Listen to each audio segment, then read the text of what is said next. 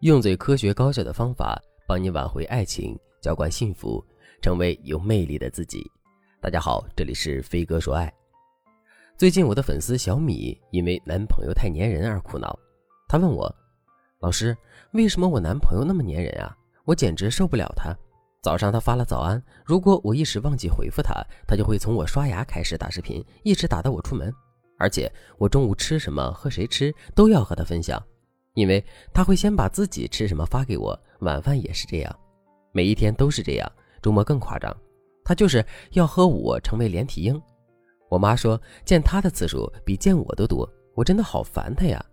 我在他面前已经没有任何隐私，我上个月就已经提出了我的反对意见，但是我男朋友却说，爱情就是两个身体共用一个灵魂，这样的恋爱才是正常的。现在我们家唯一属于我的地方就是衣橱了。看着小米烦躁的样子，我忙安慰了她一下，但小米还是叹了一口气，说道：“我很难过，老师，我简直不知道该怎么办才好。分手吧，他也没什么错，对我百依百顺，而且我妈妈也很喜欢他，我也舍不得。但是继续在一起吧，我却感觉到一股厌恶，我怕我这辈子都要在他面前毫无隐私。他的粘人里几乎透露着一些病态，我这么说您能明白吧？我觉得我男朋友不对劲。对了，老师。”他为了我还把工作迁到了我们单位附近，说方便中午一起吃午饭。我听了之后非常无语，我是真的不想时时刻刻和他在一起，我好累好烦，但是我又不敢和他说，我担心他知道了我的想法会伤心难过。有这么一个粘人的伴侣，其实真的挺烦的。我之前有一个粉丝栗子，她男朋友经常晚上十点准时和她视频，后来一到九点半，栗子就会坐立不安的等男友的视频。男友工作以后变得很忙，晚上没空准时和栗子视频，栗子就会觉得男友在干什么见不得人的事儿，然后独自一个人放声大哭。最后男友提出了分手，栗子却说：“我就知道你这段时间不和我准时发视频，是因为你变心了。你现在工作好，一切都好，你看不上我，你可以直说。”结果男友无奈地说：“随你便吧，你怎么想都行。”栗子经过很长时间的调整，才意识到自己的情绪有些不稳定。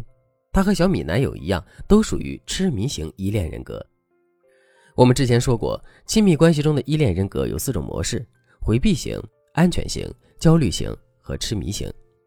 回避型依恋人格的伴侣是不轻易相信伴侣，防御心比较强，但是内心敏感，容易自伤。安全型依恋人格最为健全，属于完美恋人。焦虑型依恋人格总是会用自己的情绪去影响伴侣，他担心自己被伤害、被欺骗。所以多疑，而且掌控欲强烈，但是他们不会轻易表露自己的真实感受。而痴迷型依恋人格的人和焦虑型依恋人格类似的是，他们高度关注伴侣的一举一动，但是痴迷型依恋人格却很少无理取闹，只会一边隐藏内心的自卑，一边黏着伴侣。一旦伴侣有反抗的痕迹，痴迷型依恋人格的人会非常难过。他们不像焦虑依恋人格一样，那么想要爱情的控制权。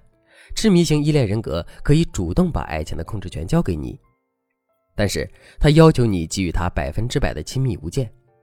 如果你想知道你的男朋友属于哪种依恋人格，以及你想知道如何更好的和男友相处，你可以添加微信文姬零三三，文姬的全拼零三三，我们有专业的导师为你设定独家策略，为你解决一切情感问题。痴迷型依恋人格比较恋爱脑。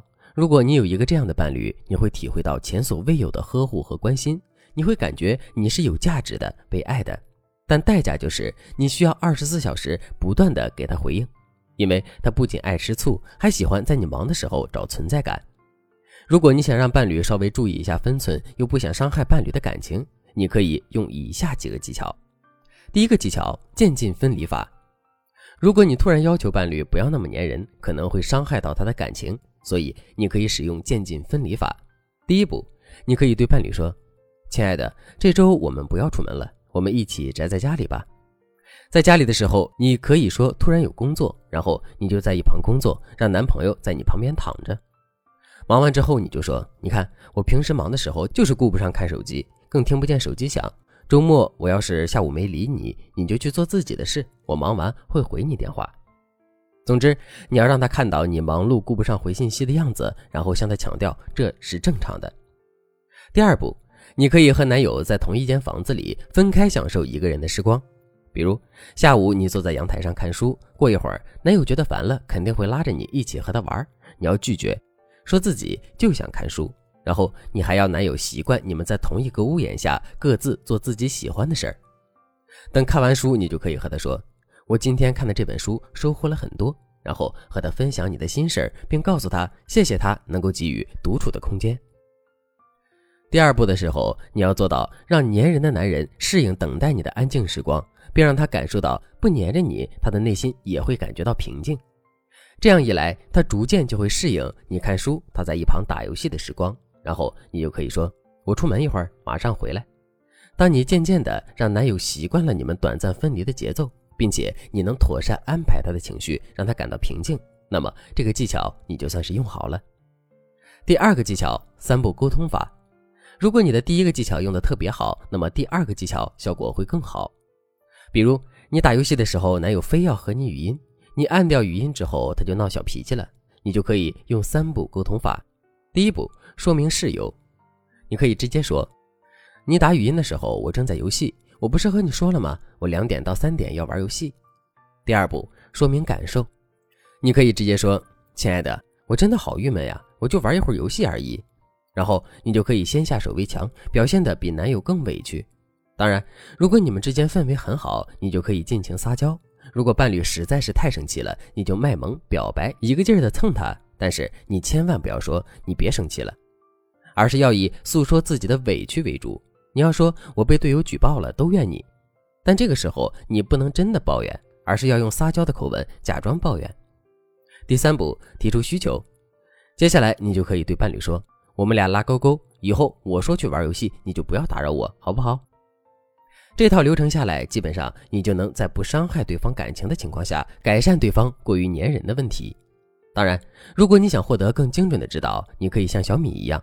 添加微信文姬零三三，文姬的全拼零三三，我们有专业的导师手把手帮你解决任何情感困扰，越早来咨询就能越早解决问题哦。好了，今天的内容就到这里了，我们下期再见。